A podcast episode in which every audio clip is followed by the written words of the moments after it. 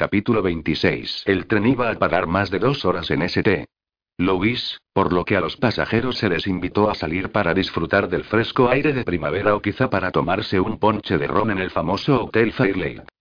Cristal no podía permitirse aquel lujo, así que permaneció bajo custodia de los Marshalls en el mal ventilado vagón, contentándose con dormitar sobre el pecho de Caín mientras él leía el periódico de St. Louis. Partieron poco después, entre las sacudidas y tirones del tren al arrancar. El vapor que soltaba la locomotora formaba nubes que llenaban la estación embarrada y convertida en escombros. Acababan de construirla y ya estaba en obras de ampliación, a punto de tomar el salvaje oeste. Las horas pasaron mientras avanzaban a través de extensiones interminables de pradera, aunque en el paisaje aparecían cada vez más granjas y árboles. Cristal estaba profundamente dormida cuando oyó una voz familiar. Mi buen amigo. Y la señora Smith, o, mejor dicho, la señorita Van Allen. Qué maravilla volver a encontrarlos. He pensado a menudo en los dos. Muy a menudo. Cristal abrió los ojos y se encontró con que el señor Henry Glacier estaba de pie junto a ellos, tan pulcro como la primera vez que había subido a la diligencia de Overland Express. Glacier lo saludó Caín, levantándose. ¿Qué le trae por aquí? Ha subido en St. Louis. Así es. Me dirijo a Patterson para reunirme con el presidente de la empresa. Las ventas han sido muy buenas, ¿sabe? Cuantiosas, para serle sincero. Pero me entristeció saber que la llevaban a Nueva York para juzgarla. ¿Cómo se encuentra, señorita Van Allen? Estoy aguantando y acostumbrándome a ello, como puede imaginarse, sobre todo dadas las circunstancias de nuestro último encuentro, respondió Cristal con una sonrisa vacilante. No tema, señorita Van Allen la animó Henry Glacier, asintiendo con la cabeza para demostrarle su comprensión. Veo que tiene de su parte a Macaulay Cain. He oído muchas cosas sobre él desde nuestros días en Falling Butter, y todo es verdaderamente impresionante, así que no me cabe duda de que quedará exculpada por completo, hija mía. Cristal esbozó una trémula sonrisa y supuso que Glacier ya conocía toda la historia. Sabía que había salido en los periódicos, pero ella no había sido capaz de leer los que habían subido al tren. Lo que me sorprende es no verla con su tío. ¿Qué ha dicho señor Glacier? Le preguntó Cristal, sintiendo que la sangre se le congelaba en las venas y que Caín se ponía tenso a su lado. ¿Ha visto a mi tío? Sí, un hombre bastante agradable, llamado Baldwin Didier, aunque no me gustaron demasiado sus ojos. Lo conocí en el bar del Fireley y estaba deseando encontrarla. Creí que su intención era subir al tren. Cristal se llevó la mano al cuello como si intentase protegerse, y sus palabras surgieron ahogadas y forzadas. Conoció a mi tío en el Fireblade, en St. Louis, ¿dónde acabamos de parar? No es su tío, ¿verdad, niña? La cara regordeta y paternal de Glacier se ensombreció con la duda. Tuve la impresión de que ese caballero no era de fiar. Me alegro de haber subido para poder contárselo. Sí es mi tío, señor Glacier, pero no es alguien de confianza. Él cometió los crímenes de los que se me acusa y me temo que quiere verme muerta. Fui yo el que le dijo que estaría en el tren, confesó el señor Glacier, con aspecto de sentirse muy preocupado. Espero no haberla puesto en peligro, pero, cuando me preguntó si había visto a una mujer con su descripción en Wyoming, me temo que no pensé con claridad. Supuse que decía la verdad. Bueno, al menos lo pensé al principio. Lo ha visto en el tren. Lo interrumpió Caín. Cristal lo miró, sorprendida por la sed de sangre que leía en los ojos del hombre que amaba. No, quizá no subiese, al fin y al cabo. O quizá se haya disfrazado a lujo Caín, volviéndose hacia la joven. Cristal, tú sabes qué aspecto tiene. Tenemos que recorrer todo el tren y asegurarnos de que no esté a bordo. Por favor, permítanme que los ayude. Me siento un poco responsable. Si hubiese tenido la boca cerrada, el tren habría pasado por St. Louis sin que ese hombre viese el recorrido de la señorita Van Allen en los periódicos. Bien asintió Caín detrás de él. Usted comprobará el vagón de equipajes. Los hombres, Cristal y yo iremos hacia la parte delantera y examinaremos a todos los pasajeros. Si no lo encontramos, podremos descansar hasta que paremos de nuevo. En caso contrario, tenemos los suficientes hombres para encargarnos de él. El señor Glassy abrió la puerta del vagón de equipajes y se quedó entre los vagones, con el suelo pasando bajo sus pies y el viento soplándole en los oídos. Todo lo que les separaba del desastre era una diminuta plataforma con una fina barandilla que no podría haber retenido a un niño si se resbalase, así que prefería no pensar en lo que podría pasarle a alguien con su amplia figura. Fue un alivio para él entrar en el vagón de equipajes. No había mucho espacio para caminar. Unos sacos de lona con el sello correo de los Estados Unidos estaban apilados en una esquina y a los lados había una fila tras otra de cajas de madera con letras en chino que ocupaban casi todo el compartimento. De las cajas sobresalían virutas de embalaje, lo que daba a entender que contenían importaciones de porcelana que tomaban la ruta más corta a través de la pradera desde San Francisco. Las maletas de los pasajeros estaban en cualquier hueco libre, salvo en una esquina, donde la nieve derretida goteaba por una grieta en el techo. El único equipaje destacable eran un par de elegantes baúles de cuero, pero el resto del compartimento estaba lleno de vulgares cestas de mimbre y de enormes maletas desgastadas que, claramente, habían llegado hasta sus dueños por herencia. Glacier suspiró. Allí no había nadie. Se volvió para regresar al compartimento delantero, pero nunca llegó a ver la porra que le golpeó en la cabeza. Parece que no hay nadie en el tren que se parezca a su tío, le susurró Rollins a Caín, echándole un vistazo a Cristal, que examinaba con aire nervioso el primer compartimento. Ya hemos mirado por todas partes y creo que es seguro volver a nuestro vagón. Cuando nos detengamos en Aveville, me aseguraré de que todos los pasajeros se sometan a inspección. Caín miró a Cristal y asintió. Rollins también la miró. ¿Sabes, Caín? Dicen, no me importa lo que digan, ella no lo hizo, siseó Caín en tono letal. Pero ¿y si lo hizo? ¿Qué pasa si la historia sobre su tío es solo una forma de entretenernos para intentar escaparse? Rollins retrocedió ante la fría mirada de Caín. Solo te lo diré una vez. Ella no lo hizo. Caín recuperó sus modales impasibles. Además, Henry Glassy habló con él. Quizá el tío estaba intentando encontrarla. Si se ha escapado de un manicomio, Cain le lanzó otra mirada helada, pero Rollins continuó valientemente, su tío podría estar realmente preocupado por su bienestar y haber salido a buscarla. Ahora que la hemos encontrado, se dirigirá a Nueva York para estar con el resto de la familia. Rollins se ablandó y asintió con la cabeza para consolar a su compañero. Es una mujer bella y encantadora, Cain. Es fácil comprender por qué te has enamorado de ella, pero podría estar perturbada. Ha pasado por mucho. Ver morir a sus padres en un incendio, que la encerrasen en un manicomio, no sabemos qué le ocurrió allí dentro y quizá esas historias sobre su tío no sean más que ilusiones. Cuando lleguemos a Nueva York, hablaré con su hermana y su cuñado, y ellos confirmarán su historia. Mandé un telegrama a Nueva York para saber los hechos antes de llegar a Nobleman de la familia acusado nunca a Baldwin Didier. Su tío envió a un mestizo para matarla, y él tenía el cartel. Eso prueba su historia. Se ofrecía mucho dinero por su cabeza si se descubría su paradero. Ese mestizo debía ir tras la recompensa. Seguramente ni siquiera conociera a Didier. ¿Por qué me dices todo esto? Preguntó Caín, mirando a Cristal, que de nuevo recorría el pasillo enmoquetado del vagón de primera clase para examinar la cara de todos los pasajeros. Los rasgos de Caín estaban marcados por una profunda preocupación y de otra emoción sin nombre que parecía quemarle por dentro. Porque creo que deberías apartarte de ella. No puedes hacer nada que su familia no pueda hacer diez veces mejor con su dinero. Sheridan es uno de los hombres más ricos de Nueva York. Ya lo sé, ¿qué vas a hacer por ella que su familia no pueda? ¿Por qué dejas que los problemas de esa mujer te destrocen la vida? No merece la pena. Acabará en la cárcel. No veo cómo podrá librarse. No hay ninguna prueba de su inocencia. Es inocente, afirmó Caín cerrando los ojos, como si no pudiese soportar más ver el rostro de Cristal en su desesperada búsqueda por el vagón. Estuve en Fredericksburg, Caín. Estaba en el regimiento de Oker cuando fuimos a tomar aquella maldita tierra. Perdimos la mitad de nuestras tropas ante el ejército confederado.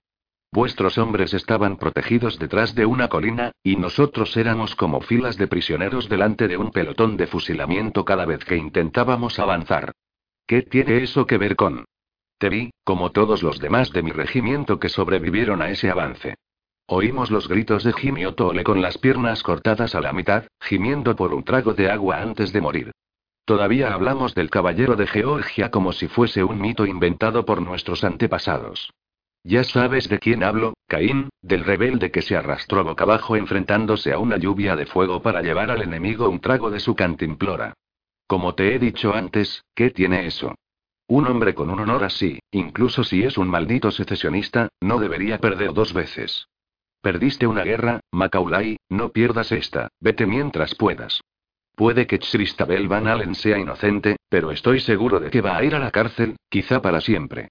Cain observó a Cristal y guardó silencio, ocultando cuidadosamente la emoción que sentía. Permanecí al lado de mi país cuando era una causa perdida. Solo abandoné cuando no quedó más remedio y no pienso hacer menos ahora. Rollins lo miró como un yankee mira a un rebelde loco, hasta que por fin dio un largo suspiro. Entonces haremos lo que tú creas necesario. Dime lo que quieres, Caín, y sabes que lo haremos. Después de aquella críptica afirmación, añadió. Hasta que lleguemos a Nueva York y ya no esté en nuestras manos. Macaulay lo entendió. Dentro del vagón de equipajes, un hombre acababa de vestirse, mientras que otro, Henry Glacier, estaba de nuevo en ropa interior, atado y amordazado, escondido entre las sacas de correo. Tras despertarse del golpe recibido en la cabeza, Glacier observó a Baldwin Didier a través de los sacos de lona sucios de correos. No era tan corpulento como él, pero a Didier le quedaba bastante bien su traje, una vez colocados los tirantes para sujetarle los enormes pantalones. La chaqueta también era demasiado grande, aunque, si se dejaba sin abotonar, su corte quedaba tan indefinido que se podría pensar que había sido confeccionada a medida. Didier se quitó la chaqueta y se metió entre las bolsas de correo, apartando la que escondía la cara de Glacier. El vendedor cerró los ojos justo cuando la luz le dio en el rostro. El tío de Cristal lo examinó durante un buen rato y después lo tapó con otro saco de correo. A través de un hueco entre las bolsas, Glacier movió la cabeza un poco y siguió espiando. Didier había rebuscado en uno de los elegantes baúles de cuero hasta sacar una copa de plata, luego le echó un polvo blanco dentro y la llenó con el agua que goteaba del techo del vagón. Glacier no tenía ni idea de lo que hacía Didier, hasta que sacó una brochita y un espejo, y empezó a afeitarse. Capítulo 27 Cuando Cristal, Cain y los Marshalls regresaron a su vagón, el señor Glacier estaba sentado en la parte de atrás, cerca de la puerta del vagón de equipajes, profundamente dormido, con la cara parcialmente cubierta por su fino sombrero de castor. Cain hizo ademán de despertarlo, y, aunque Cristal sabía que quería preguntarle por el vagón registrado, lo detuvo. Si hubiese encontrado a mi tío, hubiera ido a buscarnos. Hemos tardado tanto que quizás se haya quedado dormido esperándonos. Cain apartó la mano del hombro de Glacier. De acuerdo, lo dejaremos en paz por el momento. De todos modos, tenemos que hablar. Ven aquí. La cogió de la mano y la condujo a un banco, tan lejos como le fue posible de los Marshalls que rodeaban la estufa. En el banco de enfrente, Glacier dejó escapar un gran ronquido ahogado y cambió de postura, pero Cain lo ignoró. ¿Qué pasa? Te he visto hablar con Rollins. Esperó tranquilamente las malas noticias, porque sabía que siempre las había. Caín le cogió la mano, la de la cicatriz, y recorrió con el dedo las líneas de los pétalos. Tenía una expresión pensativa, decidida y aterradora. La joven pensó que verlo así le resultaba perturbador, pero, en cualquier caso, él siempre la dejaba sin aliento. El tren se detendrá en Aveville dentro de poco. ¿Temes que Didier suba? No, Rollins y los demás Marshalls se asegurarán de que no lo haga. Cristal miró a Caín fijamente. Ya le costaba menos leer en las heladas profundidades de sus ojos y sabía que él tenía algo más que decirle. Cuando lleguemos a Aveville quiero que escapes. Pero, la joven se tensó por la sorpresa y la incredulidad. Pero, ¿por qué ahora? Tartamudeó. Sé mejor que nadie que algunas batallas no pueden ganarse, respondió él, apretándole la mano de la cicatriz, como si necesitara aferrarse a ella desesperadamente. Rollins acaba de recordármelo, Cristal. Ya perdí una, y, si pierdo esta, no creo poder soportarlo. Me da igual la ley, sé que no lo hiciste y lo creeré hasta el día de mi muerte, así que, cuando el tren pare en Aveville, baja y piérdete en la ciudad. Volveré a por ti en una hora. Cuando crucemos el río Big Crimloe, el tren tendrá que frenar para subir la elevación que lleva al puente y aprovecharé para saltar. Rollins tardará un día en alcanzarnos, porque la siguiente parada después de Aveville está a varias horas. Rollins lo sabe, ¿verdad? Va a ayudarnos porque es tu amigo. Estáis todos rompiendo la ley por mí, no, no por ti, Cristal, por nosotros dos. ¿No lo entiendes? Por nosotros. La guerra se llevó a toda mi familia, se llevó mi hogar y mi país. Solo me quedas tú, y, si te pierdo, no tendré nada. Tendremos que estar siempre huyendo. Conozco bien esa vida, afirmó con una sonrisa que le recordó a Cristal sus días de forajido. Con la ayuda de mi cuñado, puede que consiga un juicio nuevo. ¿No deberíamos intentarlo? Cuando lleguemos a Nueva York, no van a dejarnos respirar. No habrá más oportunidades después de esta. ¿Seguro que quieres hacerlo? Va en contra de todo lo que sé sobre ti, musitó con amargura. Tengo que hacerlo. La miró como si quisiera ver su alma a través de los ojos, y después le dio un tierno y dulce beso en los labios. No escogería esa vida, Cristal, pero prefiero no vivir que vivir sin ti.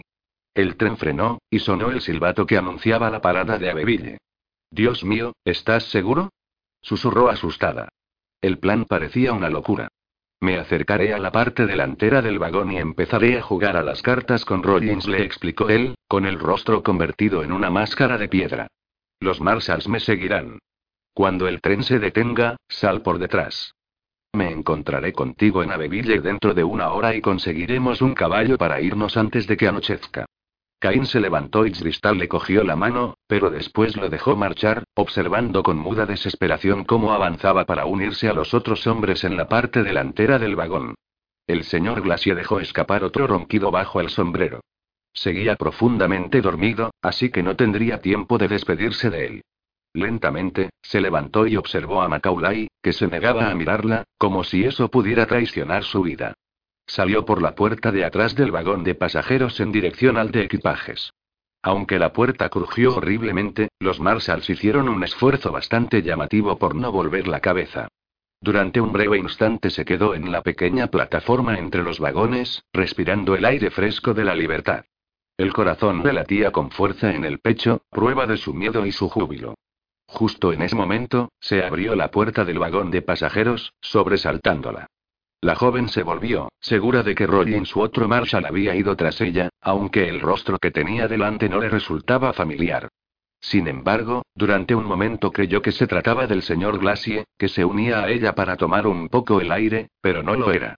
Miró detenidamente a los ojos del hombre que tenía delante y entonces supo que el destino la había alcanzado. Oh, Christabel, por fin ha llegado nuestro momento. La puerta se cerró detrás de él, y ella retrocedió, a punto de perder el equilibrio en el precario borde de la plataforma, pero él le agarró con fuerza el brazo y la empujó hacia el vagón de equipajes justo cuando el tren se paró. ¿Dónde está el señor Glacier? preguntó con voz ahogada, dándose cuenta del engaño. Didier estaba casi irreconocible sin su característica perilla. Nuestro amigo está echándose una siesta entre el correo. ¿Quieres que lo despierte y me deshaga de los dos? Se burló. Antes de poder responder, oyeron una discusión en la plataforma, donde una mujer discutía con su marido. Sí que lo he traído. Se lo dimos al revisor, y él lo puso dentro de este vagón, aquí mismo. No lo has traído, Marta, yo lo recordaría, contestó su marido, irritado. Revisor. Abra este vagón. Tenemos equipaje dentro. Didier le tapó la boca a Cristal con la mano y la metió entre las sombras, detrás de los cajones chinos, antes de que se abriese la puerta del vagón. Ahí está. exclamó la mujer, alargando el brazo para señalar un maletín naranja. Te dije que lo había traído, Howard. Sí, querida, perdóname. Oyeron los ruidos que hacía Howard al entrar en el vagón y soltar la maleta en el tosco andén de madera de Abeville. ¿Alguien más quiere su maleta? gritó el revisor, buscando otros pasajeros. Cristal forcejeó con Didier para gritar, pero él la sujetaba con firmeza aplastándola contra su pecho y silenciándola con la mano. Desesperada, olió el agua de colonia de Lima que él debía haber comprado en Lauren Taylor, porque Didier solo quería lo mejor. Alana y ella le habían comprado una botella como regalo de bodas cuando se casó con su tía. Todavía recordaba la cara de la hermana de su madre, tan bella y serena, haciendo por fin realidad su sueño de casarse. Se preguntó si su tía llegó a saber que se había casado con un monstruo. El revisor cerró la puerta, y se quedaron de nuevo a oscuras, salvo por la luz que entraba a través de la grieta del techo por donde se filtraba la nieve derretida. Pensabas que te habrías librado de mí, ¿verdad, querida sobrina? Didier la soltó y la joven se dio contra el lateral del vagón cuando el tren se puso de nuevo en marcha. Mi hermana conoce la historia, jadeó, intentando mantener el equilibrio en el tren en movimiento. Se le había secado la boca de miedo. Antes de huir de Nueva York, le escribí una carta contándole todo lo sucedido la noche en que mataste a nuestros padres. No importa que me mates, todo acabará igual. Ella conseguirá que te cuelguen por tus crímenes, aunque yo no esté. Si tu hermana tuviese algo más que tu palabra contra mí, ese maldito irlandés que tiene por esposo se habría encargado de ello hace mucho tiempo. Estoy segura de que no pudieron encontrarte para colgarte con esa prueba. He oído que desapareciste poco después de la boda de Alana. Tuvo que reunir todo su valor para contestarle, porque estaba viviendo la peor de sus pesadillas. Fui a buscarte, hija mía. Recorrí todo el maldito mundo, buscándote. Me gasté todo el dinero que tenía para llegar hasta aquí. Oh, bueno, hay más mujeres solitarias y adineradas como tu tía. Tengo perspectivas en París, y también hay una viuda en España. Disfrutaré de todas en cuanto me libre de ti. ¿Cómo piensas salir indemne de esto? inquirió, sintiendo que el terror corría a toda velocidad por sus venas. Hay seis Marshalls en el vagón de al lado, y uno en concreto, ah, sí, él. He oído hablar mucho de tu amante. Es casi una leyenda en estas tierras, ¿verdad? Pero imagina su sorpresa cuando salte del tren, llegue a Bevilla y no te encuentre allí. Sí, me enteré de vuestros planes mientras dormía, dijo, riéndose entre dientes. Caín sabe que le amo y que nunca lo abandonaría. Si no aparezco, sabrá que me ha pasado algo. Le alegró que estuvieran a oscuras y que él no pudiera ver la duda y el miedo en sus ojos. Todo lo contrario, querida. Pensará que te dio la oportunidad de escapar y que la aprovechaste. Entonces creerá que cometiste los crímenes por los que te condenaron en Nueva York y se volverá loco pensando que lo engañaste. No, susurró la joven, lívida. Sacudió la cabeza, como si negar sus palabras las convirtiese en mentiras, pero su lógica no tenía fallos. Iba a morir a manos de Didier, y Caín creería que era una asesina. No pienses en ello, querida. Tu hermana y tú siempre fuisteis encantadoras y lo cierto es que no quería que todo acabase así. Creía que morirías tranquilamente en el incendio. Es muy poco elegante por mi parte tener que desempeñar un papel activo en tu muerte y espero que puedas perdonármelo. Le tocó la mejilla y dejó en ella el aroma de las limas, el mismo aroma que dejaba después de una visita a la casa de Washington Square. Permanecía en el salón y flotaba en el aire hasta el vestíbulo, como una presencia en sí mismo. El perfume fresco y tropical de la muerte. Mi tía estaba enamorada de ti, tú hiciste realidad todos sus sueños cuando le pediste que se casara contigo. ¿Alguna vez la hiciste feliz? ¿Alguna vez te gustaron mis padres? ¿Es que no sientes ningún remordimiento por sus muertes? Eran las preguntas de una niña de 13 años acusada injustamente. En su inocencia, quería respuestas, quería consolarse sabiendo que todo el dolor de su vida se debía a algo más que al capricho de un hombre. Necesitaba saber al menos eso antes de morir. Tu tía me perdonó la noche que murió. Aunque yo nunca la amase, ella sí me amaba, y, ¿acaso no es eso lo que nos da la verdadera felicidad? ¿Tener lo que amamos? ¿La mataste tú? ¿Mataste también a mi tía? La pregunta llevaba mucho tiempo atormentándola desde que había recuperado la memoria. No susurró él en tono grave. En cierto modo, nuestro matrimonio también me proporcionó felicidad a mí. Tu tía no era una mujer pobre, ¿sabes, Christabel? Su fortuna me dio momentos de placer en Wall Street, y en el hotel donde mantenía a mi amante. Dio un paso hacia ella y su corpulenta figura se balanceó con el movimiento del tren, que estaba cobrando velocidad. Pero, cuando murió, descubrí mi terrible apetito. Yo era una criatura que se alimentaba de dinero. La fortuna de tu tía se esfumó, y si no era capaz de conseguir más dinero me hallaría en una situación desesperada. A no ser, levantó una ceja gris y sus palabras acabaron en un siseo. A no ser que encontrase la forma de conseguir toda la fortuna de los Van Allen. Con toda tu familia muerta, yo sería el único heredero. En fin, ¿qué otra opción me quedaba sino matar a tus padres e incendiar su dormitorio? Eres un monstruo, le espetó ella, sintiendo por fin que su odio era más fuerte que su miedo. Sí, un monstruo, me has definido bien, Cristabel repuso él, sonriendo con amargura, todavía bastante atractivo para su edad. Eres una chica inteligente, siempre lo he sabido. Quiero que sepas que no disfruté metiéndote en Parkview, que no me gustó romper tu espíritu. Fue un final confuso e inesperado, incluso para un hombre como yo, un monstruo. Verás, quería que tu hermana y tú murieseis. Quería el dinero de los Van Allen sin los Van Allen, pero, después del incendio, cuando descubrí que las dos estabais vivas, me entró el pánico. Luego, cuando te condenaron por los asesinatos que yo había cometido, temí tentar a mi buena suerte si intentaba asesinar a las supervivientes. Os dejé en paz y ahora pago el precio. La miró, y ella descubrió una extraña intimidad en aquellos ojos. La intimidad del asesino con su víctima. No es fácil ser un monstruo, Christabel susurró. Ella guardó silencio y se limitó a contemplarlo con sus graves ojos azules y a buscar inútilmente una chispa de compasión. Soy un monstruo maldito con el don de la inteligencia. Entiendo demasiado bien lo que hago y por qué lo hago. Y te aseguro que tengo unas pesadillas que no le desearía a ninguna de mis víctimas. Hizo una larga pausa. Mate primero a tu padre, que estaba dormido. Lo golpeé en la cabeza con aquel pesado candelabro y no llegó a abrir los ojos. Es tu madre la que me atormenta. Era tan bella, tan amable y elegante, cuando la maté, supe que era un monstruo. Ella se despertó y forcejeamos, me suplicó que no, no, Dios mío, no, murmuró ella, incapaz de oírlo. El dolor y la rabia le formaron un nudo de bilis en la garganta. No seas como ella, Christabel susurró Didier, cercándola. El perfume de las limas era agobiante.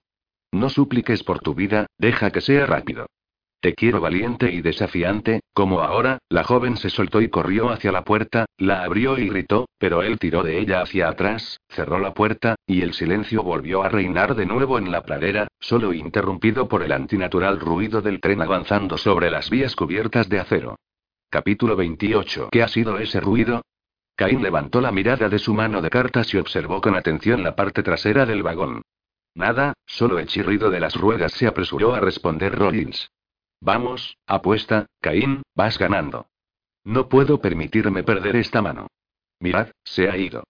Las cuatro palabras flotaron en el aire, pronunciadas con toda la teatralidad de un actor en una obra de Shakespeare, no de un Marshal de los Estados Unidos obligado a exponer lo obvio. A regañadientes, los seis hombres levantaron la cabeza y contemplaron la parte de atrás del vagón, donde comprobaron que la prisionera ya no estaba. Vaya, se ha ido, anunció Rollins, mirando a sus hombres. Se levantó y se fue en cuanto le dimos la espalda. ¿Qué os parece? intervino otro Marshall. Caín se levantó y se pasó la mano por el pelo, como si le exasperase la pésima actuación de sus compañeros. Voy a comprobar ese ruido. Eh, espera, Caín. Rollins se acercó a él y susurró. Deja que vayan mis hombres, así nadie podrá decir que tienes algo que ver con su desaparición. ¿Dónde está Glacie? Preguntó Caín, mirando la puerta que daba al vagón de equipajes. ¿Se bajó en Aveville? Me dijo que iba a Nueva Jersey. Quizá haya vuelto a su vagón, no. Caín se dirigió a la puerta de atrás, con las pistolas balanceándose en sus fundas con cada impulso de las bielas del motor. Si se hubiera ido por la parte delantera del vagón lo hubiéramos visto. Si se ha ido, lo ha hecho por aquí. Caín tocó el panel de roble de la puerta trasera. Rollins lo miró y arrugó la frente, preocupado. ¿Qué pasa? Dime qué estás pensando. No sé qué es, pero algo va mal. Dile al revisor que ordene que paren el tren, voy a comprobar el vagón de equipajes. Rollins asintió y Caín abrió la puerta entre los vagones. ¿Cómo te gustaría morir? No podrás librarte de esto. Cuando me encuentren, descubrirán que fui víctima de un asesinato, entumecida por el terror. Cristal retrocedió ante la bella daga española que Didier sostenía con elegancia en la mano. Si te empujo del tren, podrías romperte el cuello. El final sería rápido y piadoso. Se puso más serio. Pero también podrías romperte solo una pierna o un brazo. Te quedarías tumbada en la nieve derretida, y cada ráfaga de viento, cada escalofrío, te iría arrebatando el calor del cuerpo mientras yaces indefensa por tus heridas. Podrías tardar días en morir, unos días lentos y terribles, y yo nunca sabría con certeza que estás muerta. Él me encontrará. Crees que Macaulay supondrá que he huido de él, pero lo conozco lo bastante bien para saber que irá en mi busca. Recorrerá cada centímetro de estas vías y, cuando encuentre mi cadáver, sabrá que tú me mataste. Entonces, será mejor que no encuentre ningún cadáver. ¿Qué quieres decir? Cuando Caín salte en el puente del río de Big Crimloe, tú ya estarás muerta, querida. Ese río desemboca en el Mississippi y es lo suficientemente rápido para trasladar un cuerpo lejos del alcance de tren. Para cuando te encuentren, nadie sabrá quién eres. Tocó la punta de la gaga con el pulgar para probar lo afilada que estaba, se pinchó, y una gotita carmesí cayó al suelo de madera. Ven aquí. No. exclamó ella, retrocediendo. Didier bloqueaba el paso a los otros vagones, pero, si pudiera abrir la puerta lateral, quizá no muriese en el salto. Solo sabía una cosa. su tío no saltaría detrás de ella porque era demasiado cobarde. Didier se acercó y la daga reflejó los rayos de luz que entraban por los agujeros del techo. Desesperada, la joven corrió hacia la puerta lateral y quitó el pestillo. La simple fuerza motriz del tren hizo el resto y la puerta se abrió. El ruido producido por las miles de toneladas de acero negro y madera que se propulsaban a la vez, gracias al uso del vapor, era ensordecedor. Es inútil, Cristal. Salta, si quieres. La pradera pasaba volando junto a ellos, convertida en un borrón blanco y dorado. Sabes que, si sobrevives, te encontraré, y siempre tendrás que vigilar tus espaldas. Tu muerte es inevitable. Se lanzó sobre ella apuntando al corazón y la joven gritó.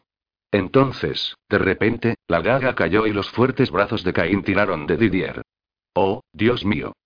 Gimió ella, con la cara bañada en lágrimas, observando cómo Caín inmovilizaba la cabeza de Didier con un brazo. Baldwin Didier. Preguntó Caín, entre dientes, mientras Cristal recogía la daga que había caído a sus pies. Suélteme, señor. Esta mujer me ha robado y trataba de escapar del tren cuando paramos en Aveville.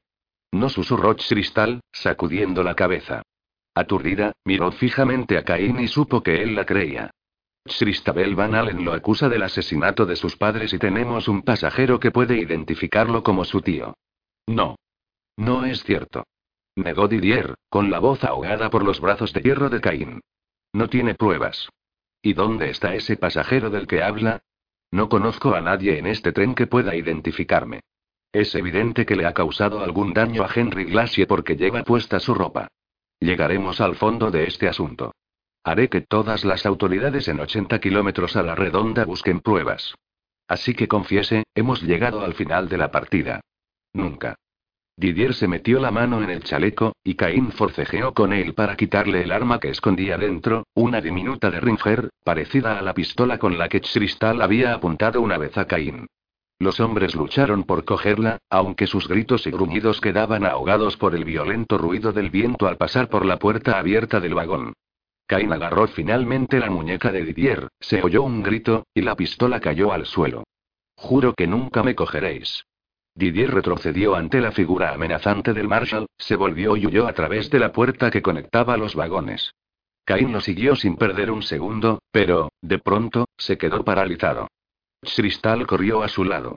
Delante de ellos, su tío estaba agachado en la barandilla de la otra parte del tren, sosteniendo en alto la pieza que unía el vagón de pasajeros y el de equipajes, con una expresión triunfante. No era un hombre ágil, ni tampoco esbelto, ya que Baldwin Didier estaba acostumbrado a criados y camareros, sin embargo, cuando se trataba de su libertad, podía rebajarse al trabajo manual. ¿Pero qué ha hecho? le gritó Caín, alarmado. El tren se movía a toda velocidad, y soltar los vagones podía provocar un descarrilamiento. Adiós, Cristabel, hasta que volvamos a encontrarnos. Didier miró la pieza en su mano negra y grasienta, y se rió. De repente, el tren dio un giro brusco y le hizo perder el equilibrio. Aterrado, se agarró a la frágil barandilla del vagón, pero ésta no pudo contener el considerable peso del asesino y empezó a ceder. Aunque el vagón de equipajes estaba separado del resto del tren, todavía se movía rápidamente siguiendo su propio impulso. Cristal, incapaz de ver cómo Didier se precipitaba hacia las vías, gritó y ocultó la cabeza en el pecho de Caín mientras se escuchaba un fuerte y horripilante golpe. El vagón se detuvo y el resto del tren siguió avanzando, porque Rollins no le había dicho todavía al revisor que parase. El silencio de la pradera resultaba maravilloso después del atronador ruido de la locomotora. Maldita sea.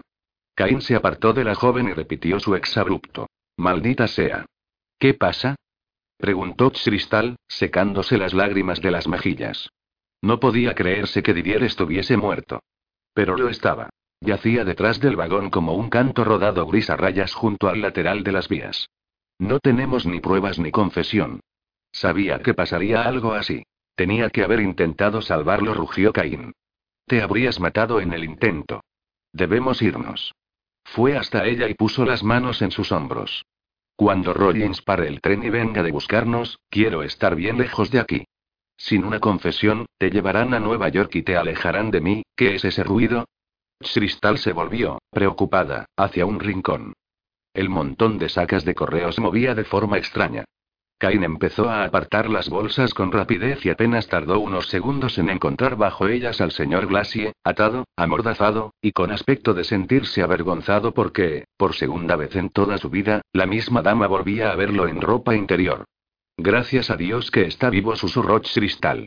Ayudó a Caín con las ataduras, y, cuando le quitaron la mordaza, el vendedor dejó escapar varias imprecaciones. Lo siento mucho, señorita Van Allen. Su tío era incluso peor que quienes son. Henry, vendrán a buscarlo, pero nosotros tenemos que irnos. Caín lo ayudó a levantarse y cogió a Cristal de la mano. Echó un vistazo al exterior y vio, a kilómetros de distancia, que el tren se detenía justo antes de la subida que cruzaba el río Big. Entonces, al final se ha decidido por la vida del forajido, ¿eh, Caín? Y todo por la señorita Van Allen, ¿qué opción me queda? Soltó Caín, contemplando la pradera en busca de una ruta de escape. Bueno, diría que muchas, contestó el señor Glacier, riéndose entre dientes. Y yo sugeriría empezar con los votos matrimoniales. Me temo que ha tratado usted a esta jovencita con demasiada informalidad. No podré casarme con ella si la encierran de nuevo en el manicomio. Lo siento, Glacier, pero tenemos que huir. Cristal sintió que Caín tiraba de ella, miró al señor Glacier de nuevo y se despidió de él en silencio. Espere, Caín se apresuró a decir el vendedor. No tiene que huir. He estado despierto casi todo el tiempo que he pasado bajo esos sacos y he oído a Didier confesar sus crímenes, palabra por palabra. Testificaré en ese sentido donde haga falta. Ya tiene el testigo que necesitaba. Desde este momento, considere a Tristabel Van Allen una mujer libre. Caín se quedó muy quieto, como si necesitase tiempo para asimilar lo que decía Glacier. Después, dejó escapar un rugido salvaje y la cogió en volandas, como si no pesase nada. El cuerpo y la mente de Cristal estaban aturdidos por la sorpresa. Era libre. Por fin era libre. Capítulo 29. Manhattan había cambiado mucho en cuatro años. Cristal había dejado la ciudad cuando las estructuras más altas eran las agujas de las iglesias, pero, en aquellos momentos, también había edificios de oficinas y tiendas que contaban con más de seis plantas de altura. Además, estaban construyendo un tren elevado para evitar los atascos de los carruajes y otros vehículos. Habían nivelado las tierras de cultivo al norte de Central Park para dedicarlas a viviendas, y se decía que iban a construir, aunque resultase extraño, un elegante bloque de pisos para gente adinerada que se edificaría en el lado occidental del parque, en una zona tan desolada que algunos la llamaban el desierto de Dakota. La ciudad había cambiado, y ella también lo había hecho. Glacier había declarado ante las autoridades y Rollins había logrado que todo se solucionase en cuestión de horas, convirtiéndola oficialmente en una mujer libre el mismo día de su llegada a Nueva York. Christabel Van Allen había regresado, aunque no del todo, porque ya no era la misma que vivió allí. Pensativa, miró a Macaulay, que estaba sentado junto a ella en el coche de caballos alquilado. Lo cierto era que no quería volver a ser la persona que fue. Había sufrido mucho, sí, pero de no haber huido hacia el oeste, nunca habría conocido al hombre que amaba. Estás muy callada, pequeña, le susurró él, apretándole la mano. ¿Estás nerviosa? Llevas mucho tiempo sin ver a tu hermana. Esbozó una sonrisa que no le llegó a los ojos. Estaba ocultándole algo, y ella lo sabía. Desde que habían llegado a la estación de Grand Central, Cain no había dicho una sola palabra. Todo es muy diferente. La ciudad ha crecido tan deprisa que apenas logro orientarme.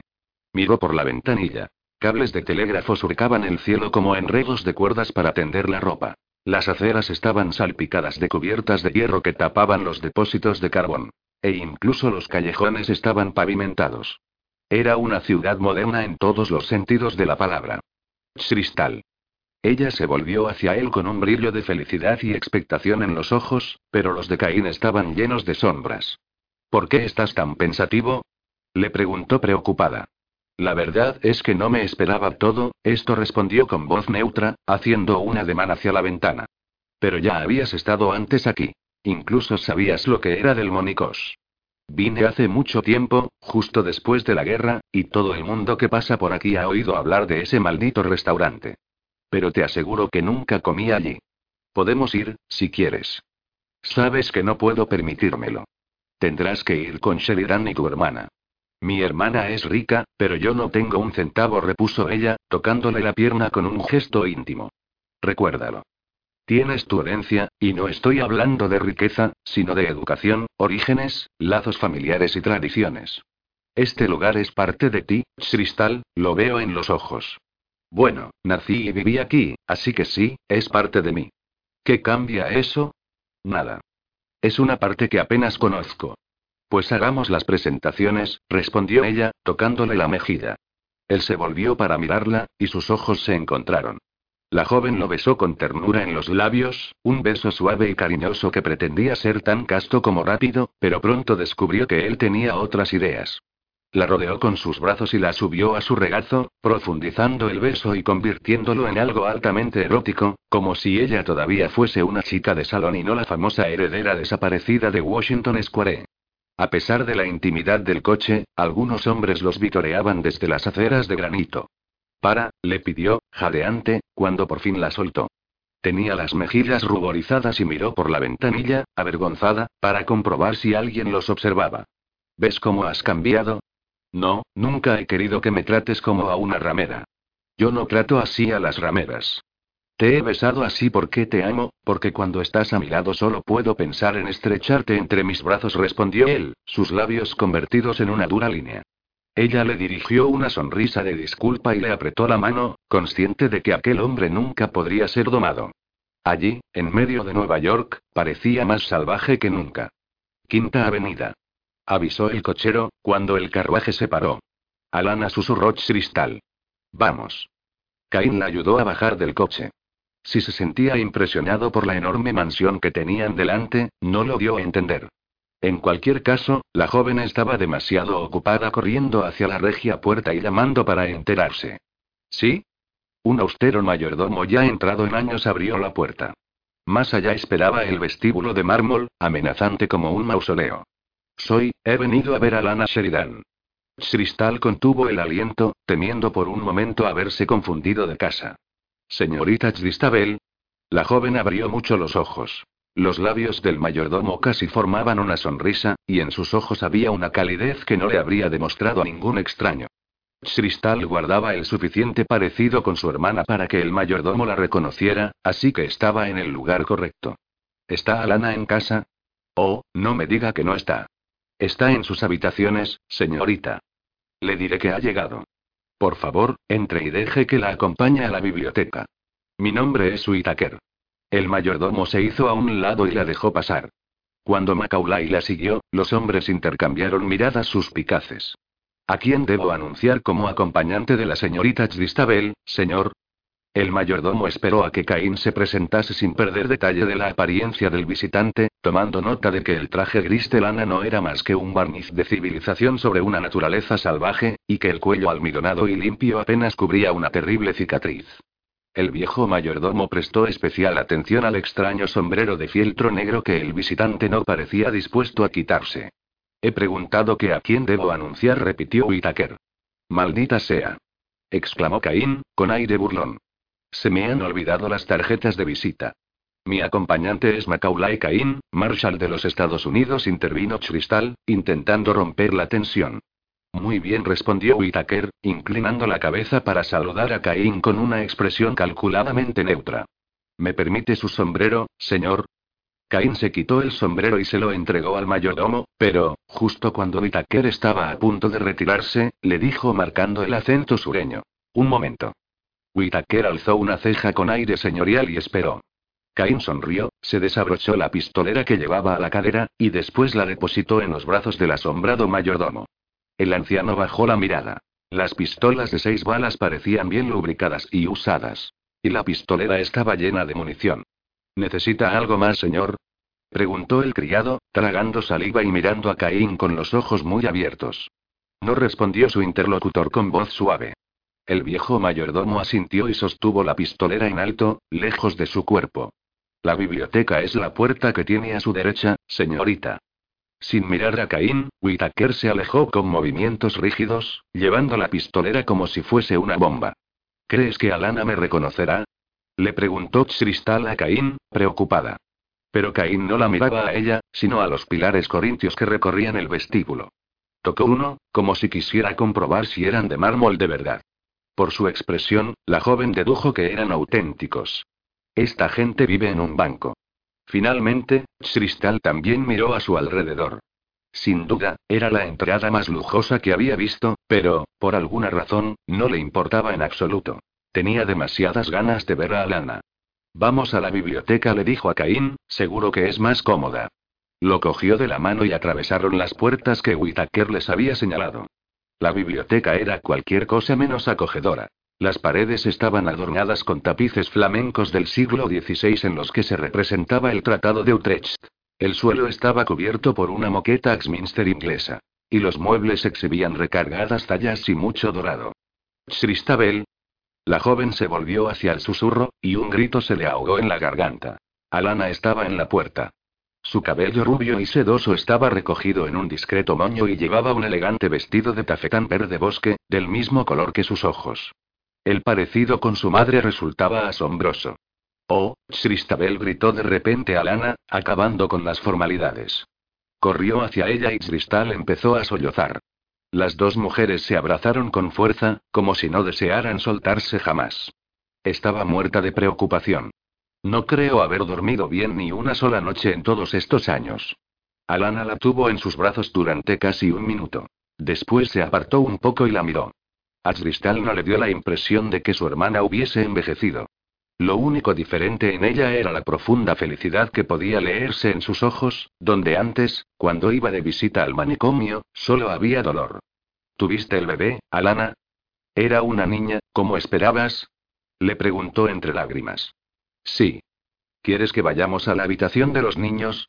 Te presentaré a la pequeña y a sus hermanos. Estoy deseando conocerlos. Cristal se rió y se secó las lágrimas, cogida de la mano de Alana. Mamá y papá estarían muy orgullosos. Nietos. Ojalá los hubiesen conocido. Vamos entonces. Espera. Cristal se volvió hacia Caín, que estaba en silencio junto a la chimenea. Notó la incertidumbre en el rostro masculino, pero no entendía la razón. En cualquier caso, no le gustó en absoluto. Alana, este es Macaulay Caín. Él, él, no sabía cómo empezar a describir todas las cosas que aquel hombre significaba para ella. Por suerte, su hermana la interrumpió. Señor Caín dijo, ofreciéndole la mano. Cuando él la cogió, Alana se puso de puntillas para darle un beso en la mejilla. Mi marido me contó cómo protegió a mi hermana. Nunca podré agradecérselo lo suficiente. Estaremos en deuda con usted mientras vivamos. Gracias, señora, respondió él, solemne. Después miró a Cristal. Ve a ver a los niños, Cristal. No te preocupes por mí, me quedaré en esta habitación y esperaré a que regreses. Gracias, respondió ella, apretándole la mano. No tardaré mucho. No te preocupes, repitió él. Aquí estaré muy cómodo. Cristal miró hacia atrás con preocupación antes de salir con su hermana. Cain estaba sentado en un sillón Luis XIV y estaba lejos de parecer cómodo. Es muy atractivo, comentó Alana cuando subían las escaleras que llevaban al cuarto infantil de la tercera planta. Macaulay. Los labios de Cristal esbozaron una sonrisa secreta. Sí, lo es. ¿Lo amas? Oh, claro que sí, se te ve en la cara. La mirada de los ojos verdes de Alana se volvió agridulce. Te llevará lejos de nosotros.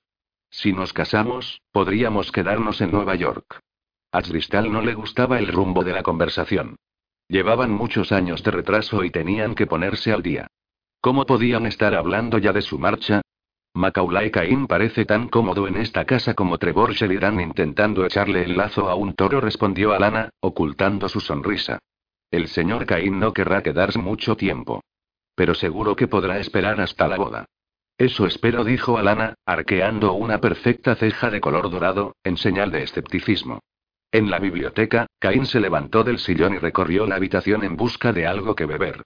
Al fin y al cabo, la biblioteca era un cuarto masculino, con su escritorio, sus sofás de cuero y, con un poco de suerte, abundante licor. Cuando por fin encontró lo que buscaba, sirvió el contenido de una botella en un pesado vaso de cristal tallado y le dio un buen trago, sin importarle la clase de licor que fuera. Dios. Cerró los ojos para evitar que le lagrimearan, sintiendo arder su garganta. Al oler el vaso, empezó a reírse entre dientes. ¿Cómo había llegado aquel matarratas a las botellas de Sheridan? Le dio otro trago, tomándoselo con más calma que el anterior. El líquido bajó con la misma suavidad que un cuchillo con sierra, pero el efecto era bueno, sin duda. Ya se sentía mejor. ¿Dónde están las mujeres? Caín levantó la mirada y se encontró con el desconocido que había llegado a Noble afirmando ser el cuñado de Cristal. El hombre entró en la habitación con pasos rígidos, apoyándose demasiado en el bastón de ébano que llevaba en la mano. Veo que no nos mentía, comentó Caín, volviendo a centrarse en su bebida. Soy quien dije que era. Sheridan miró el vaso de su invitado. Tengo cosas mejores, si lo prefiere. No, esto está bien, sea lo que sea. Es de los viejos tiempos. El Chateau Margaux todavía no me impresiona. Cain no estaba seguro de que era el Chateau Margaux, pero tenía muy claro que no pensaba dejar que Sheridan se diese cuenta. Cristal y su esposa están con los niños. Sheridan se sentó en un sofá, y a Cain le dio la impresión de que él tampoco se sentía muy cómodo allí. Parecía un hombre que controlaba lo que lo rodeaba, pero que todavía no lo había asimilado. Sin embargo, su esposa no tenía ese problema. Alana Sheridan parecía haber nacido entre muebles dorados, pilastras de mármol y tapices europeos. Lo mismo que Cristal, que parecía sentirse como en casa. Cain le dio un trago largo y amargo a su bebida. Me temo que tengo que preguntarle algunas cosas, le dijo Sheridan. Cain se volvió para mirarlo. ¿Cómo cuáles? Como sus hábitos nocturnos, sobre todo los que tengan relación con mi cuñada. A Sheridan le brillaban los ojos. Tenían un curioso color avellana, no del todo castaños, dorados, ni verdes, sino una irresistible mezcla de los tres. No voy a contarle nada sobre mis hábitos nocturnos, Sheridan. Será mejor que lo sepa desde ya. Soy el único pariente masculino de Christabel, así que protegerla entra dentro de mi responsabilidad, adujo Sheridan, al que todavía se le notaba un leve acento irlandés. Protéjala todo lo que quiera, pero no pienso discutir con usted si duermo o dejo de dormir con ella. Ni ahora, ni nunca. Buena respuesta. El irlandés asintió con la cabeza, evitando enfrentarse al mal humor de su invitado. Pensativo, se dedicó a acariciar la cabeza de león dorada que adornaba el puño de su bastón. ¿Qué haría usted en mi lugar, Caín? Ya ha dormido con ella, lo sé. Como también sé que le ha salvado la vida más de una vez. Debería obligarlo a casarse con mi cuñada, pero estoy en deuda con usted por haberla devuelto a su familia. ¿Cómo puedo tener mano dura con un hombre al que debo tanto? ¿Cree que ella no me importa? No respondió en tono serio Sheridan, después de guardar unos instantes de silencio. Sé que le importa, vi lo que sentía por ella en Noble. Pero, pero ahora es una mujer diferente, una mujer a la que no conozco. Cain examinó la opulenta biblioteca. Una mujer a la que quizá nunca conozca, por dentro no ha cambiado, y, al fin y al cabo, eso es lo que importa. Eso dice usted, Sheridan, pero, cuando le pidió matrimonio a la hermana de Cristal, no la estaba privando de todo esto, afirmó Caín, señalando la habitación. Estaba privando a mi prometida de mucho más, respondió el irlandés con una sonrisa inquietante de un lugar en la alta sociedad y de su reputación. Aquí, en Nueva York, no miran con buenos ojos a los inmigrantes irlandeses que se casan con sus mujeres. No parece que eso le importe a Alana. Dio mucho de qué hablar cuando se casó conmigo. Fue el escándalo del siglo. Sheridan se levantó y volvió a llenar el vaso de Caín. Pero la sociedad acabó aceptándolo al cabo de un tiempo, y eso es algo que solo Alana es capaz de conseguir. Debe de ser una mujer extraordinaria. Las dos Van Allen lo son. Sí. Caín dejó el vaso. Tal y como se sentía, lo que más deseaba era estrellarlo contra aquellos malditos y elegantes tapices. Cristal ha pasado por un infierno, nadie lo sabe mejor que yo. Se merece todas las comodidades y los lujos que se le han negado durante estos años. Debería volver a la vida que le quitaron cuando Didier mató a sus padres. Cristal no necesita nada de esto, repuso Sheridan, abarcando la habitación con un gesto. Créame, no la hará feliz. ¿Cómo lo sabe? Lo sé mejor que nadie, Cain. La sombra de una sonrisa sobrevoló los labios de Sheridan. Mi esposa me lo enseñó. La cena se sirvió en el comedor, con un total de 50 comensales. Una reunión íntima, según los criterios neoyorquinos, y una multitud enorme e incontrolable para Caín. Los niños estaban ya acostados en su cuarto, pero, antes de la cena, los habían bajado para presentárselos a los invitados. A Caín le divirtió comprobar que los dos chicos eran la viva imagen de Sheridan, con pelo oscuro y aquellos llamativos ojos de color avellana. Sin embargo, la niña recién nacida tendía más a la rama de los Van Allen. Para sorpresa de Caín, Cristal se había acercado con el bebé entre los brazos y se lo había entregado a él. Como no podía hacer otra cosa, sostuvo a la niña con torpeza hasta que el bebé empezó a aullar y las mujeres se rieron. Cristal también se rió y cogió de inmediato al bebé. Con la niña de nuevo tranquila, Cain estudió a la pequeña. No tenía más que unas pocas semanas, y era rubia y bonita como su madre y su tía. Cristal había susurrado el nombre de la niña con placer y sorpresa. Cristabel. Cain oyó el nombre con una extraña sensación de nostalgia, porque el bebé era otra prueba más de que la vida de la joven estaba unida de manera indisoluble a la de los Sheridan. Después de la cena, Cristal buscó a Caín entre la multitud. Hacía un poco de frío, pero se había abrigado con una de las capas de satén de su hermana, así que cogió a Caín de la mano y salió a la galería de piedra que daba a la Quinta Avenida. ¿Empiezas a recordar el nombre de todo el mundo? Parece que ahí dentro hay demasiada gente. Le quitó una pelusilla de la solapa con el gesto íntimo de una esposa. Todos son muy agradables. A mí me gusta sobre todo Eagan, el hermano de Trevor. Se rió. Debió ser todo un conquistador antes de casarse. Si no estuviese tan enamorado de Caitlin, diría que no tiene remedio. Sí. ¿Y te puedes creer que la hermana de Sheridan sea una duquesa? Estoy deseando que ella y el duque regresen a Nueva York para conocerlos. Las palabras de Cristal murieron cuando contempló el perfil de Caín a la tenue luz de las farolas de la avenida. Era una silueta tensa y rígida. Ella respiró hondo. ¿Qué te ocurre, amor mío? Desde que llegamos pareces un toro atrapado en un corral. Caín se pasó la mano por el pelo. Algunos mechones se le habían escapado dándole un aspecto ciertamente salvaje. Me voy, Cristal. Ha llegado el momento de regresar a Wyoming. Ella se sorprendió, pero algún extraño instinto ya le había hecho intuir sus palabras. Cain había estado de mal humor desde que llegaron a Nueva York. ¿Cuándo nos vamos? Le preguntó en voz baja. ¿Nos?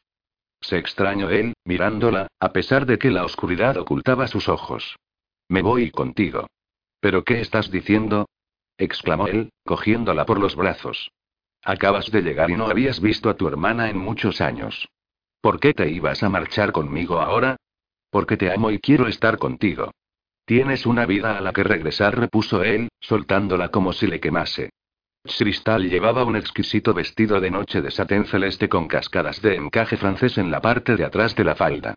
Reticente, tocó el pesado collar de zafiros y diamantes que llevaba al cuello, regalo de su hermana. Mírate, Cristal, ¿dónde está la mujer que conocí, la que llevaba vestidos de algodón desgastado?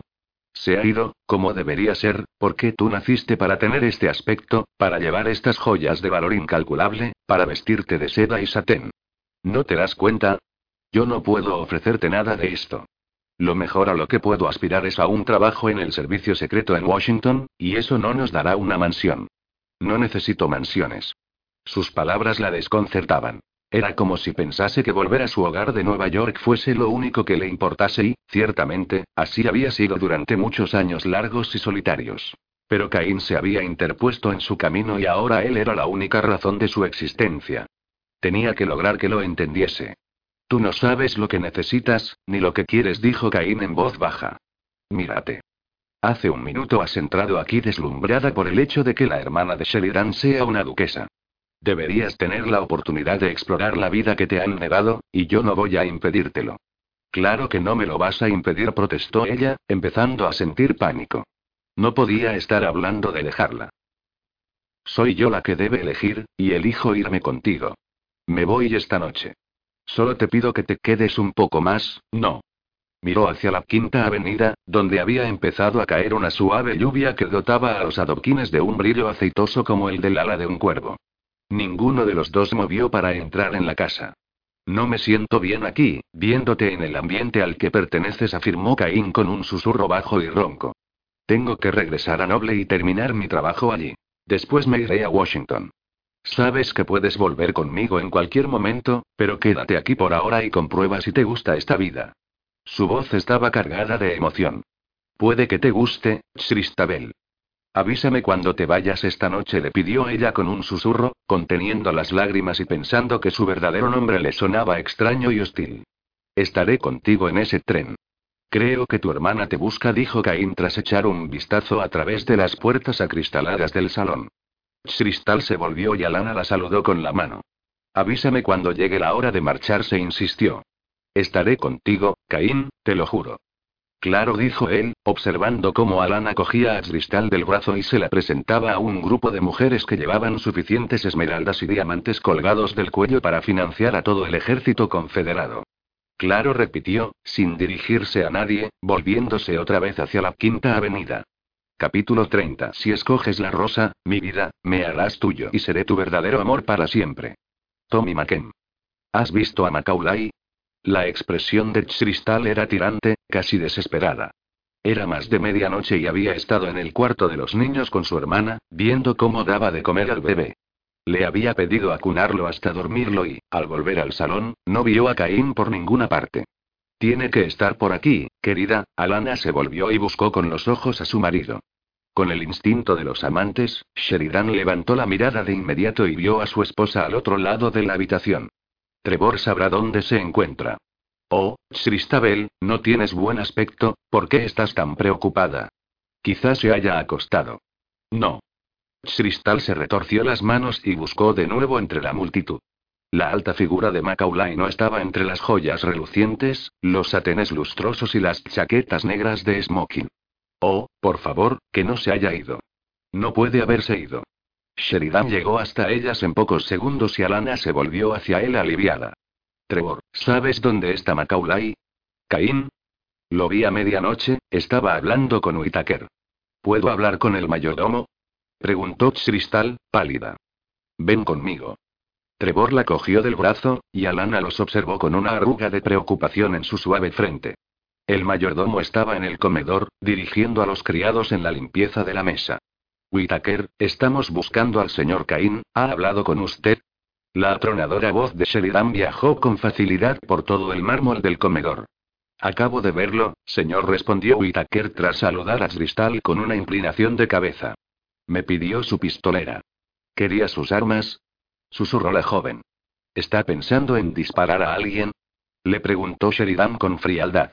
No, Cristal dejó caer la cabeza, luchando contra el impulso de llorar. ¿Ocurre algo malo? Intervino Whitaker. La patente preocupación en sus ojos traicionaba su actitud profesional. ¿Debería haberme quedado las armas del señor Caín? Creía que las pedía porque se retiraba, he oído que los vaqueros duermen con las botas puestas y demás, así que supuse que por eso las quería. Me ha dejado. Cristal apenas lograba contener los sollozos. Miró la cara de sorpresa de Sheridan, y después corrió al vestíbulo levantándose las pesadas faldas de satén para subir las escaleras de mármol de dos en dos hacia su dormitorio. Oh, no puede haberse marchado. Si habéis llegado hoy. exclamó Alana, observando cómo su hermana metía sus pertenencias en un maletín. Seguramente me buscó, dijo Cristal, tragándose las lágrimas y metiendo otras en aguas en la maleta, pero estaba en el cuarto de los niños y él pensaría, pensaría que me, que me quería quedar.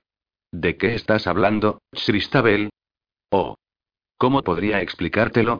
La joven miró a su alrededor para ver si se olvidaba algo, y así era. El vestido celeste estaba encima de un mullido diván de satén malva. Parecía ridículamente barato y artesanal sobre el artístico mueble, pero, para ella, era el vestido más bonito del mundo. Se lo llevó al pecho y lo abrazó. ¿Es que no le hemos gustado? Le preguntó a Lana, muy irritada. ¿Pero cómo es posible? Si no nos conoce. Creo que intenta ayudarme. Me dijo que se iba, que yo estaría mejor aquí, en Nueva York, recuperando mi lugar en la sociedad, pero él sabe que le amo, ¿cómo ha podido irse sin decírmelo? Alana la ayudó a doblar el vestido celeste sin preguntar por qué Cristal estaba renunciando a todos los caros vestidos de satén que ella le había regalado en favor de un tosco vestido de lana. Quería bailar en tu boda, Cristabel.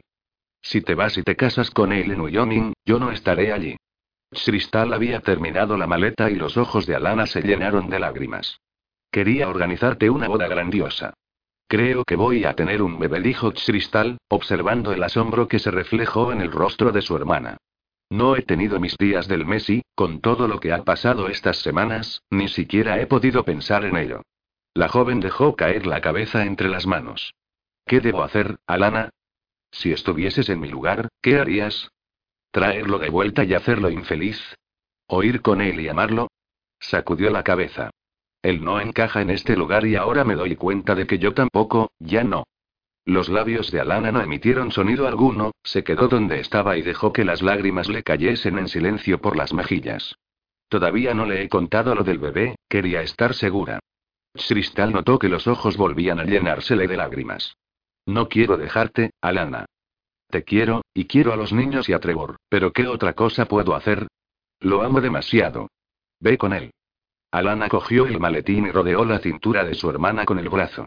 Me privaré de bailar en tu boda para estar en el nacimiento de mi primer sobrino. ¿Cuándo será? ¿En unos ocho meses, o siete? Oh, no lo sé. De repente, Cristal se rió a través de las lágrimas. Es que nunca tuve un momento para sentarme a hacer cálculos.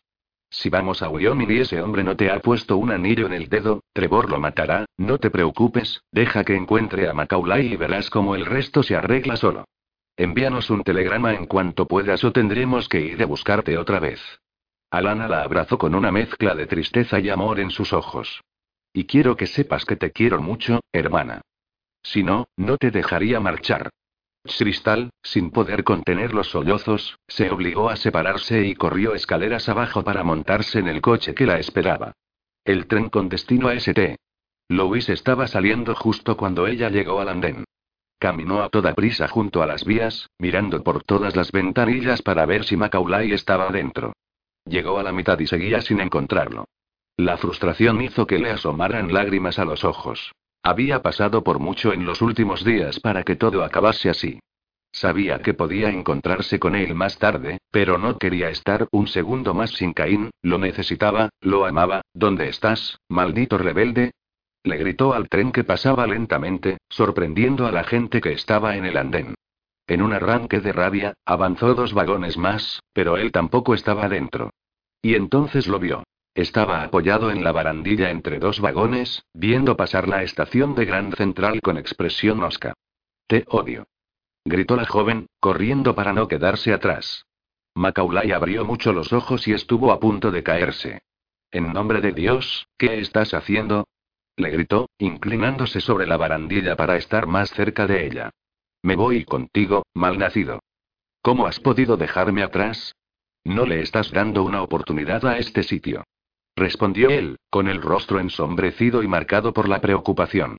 Todavía no sabes lo que te perderás y no quiero que seas desgraciada a mi lado. Naciste para vivir aquí, Cristal. Nací para ti. Maldita sea. ¿Por qué no lo entiendes? Empezaba a perder la paciencia más deprisa de lo que se acababa el andén. Enfadada, le tiró el maletín, que aterrizó con un fuerte golpe en el pecho de Caín. Después, se llevó las manos al cuello y se desabrochó el collar de zafiros y diamantes. Si no quieres que sea desgraciada, llévame contigo a Wyoming. Deja que abandone todo esto, no lo quiero. Para probar su afirmación, le dio el valioso collar a la primera persona que vio, una anciana desaliñada con un chal negro sobre la cabeza. La mujer estuvo a punto de desmayarse al ver lo que le había caído en las manos. Santo Dios. A Caín le faltó poco para caerse del tren, completamente perplejo y escandalizado. La joven siguió corriendo por el andén, pero el tren empezó a ganar velocidad. Llévame contigo. Te mentí, no te odio, te amo. No dejes que estas cosas se interpongan entre nosotros. Dejó caer la capa de satén de su hermana en la plataforma y empezó a quitarse los pendientes de diamantes, que entregó a otro viandante aturdido. Cristal, ¿qué haces? Exclamó él, sorprendido por aquel comportamiento demencial. La joven había regalado una pequeña fortuna. Te estoy probando mi amor. El tren cogió una velocidad aún mayor. A ella le dolía el pecho por la falta de aire y se estaba quedando sin andén. Si Caín no la ayudaba a subir, perdería el tren y su vida no tendría sentido hasta que volviera de verlo. No había forma de que lograse vivir sin él. Lo amaba, y toda la riqueza de los Sheridan no sería más que un consuelo insignificante si no lo tenía a su lado. Si vienes conmigo, cometerás un grave error. Caín miró primero al final del andén y después a la muchacha, que seguía corriendo. Ella no respondió. Se limitó a mirarlo con los ojos rebosantes de amor. La cola de su vestido se había manchado y el pelo, antes arreglado, suave y elegante, flotaba tras ella como una cascada dorada. La orgullosa y altiva neoyorquina había desaparecido, y en su lugar se encontraba una mujer cuyo corazón estaba a punto de romperse porque el hombre que amaba pensaba que lo mejor para ella era quedarse junto a su hermana y disfrutar de un dinero vacío y de su inútil importancia social. Te odiaré si no me llevas contigo. Gritó ella, desesperada, al llegar al final del andén. Vencida su reticencia, Cain alargó el brazo, la cogió por la parte de atrás del vestido y la levantó como si fuese un gatito callejero, sacándola del andén y lanzándola sobre su duro pecho. Estás loca, Yankee susurró, mirándola a los ojos. Te mentí, nunca podría odiarte, te amo demasiado. Si te casas conmigo, no vivirás como tu hermana. Llévame a Wyoming, a las montañas, donde florecen los nenúfares en el lago solitario. Lo único que quiero es estar contigo, ser tu esposa y que me ames. No me importa nada más. Los ojos grises de Caín perdieron su habitual frialdad y adquirieron un extraño brillo, mezcla de amor y ternura, cuando le cogió la mano de la cicatriz y se la llevó al pecho. Cristal, amor mío, te quiero desde que te vi por primera vez en aquella diligencia. Mi alma te reconoció de alguna manera. Sin ti, sin ti la vida no merece ser vivida, susurró con voz entrecortada.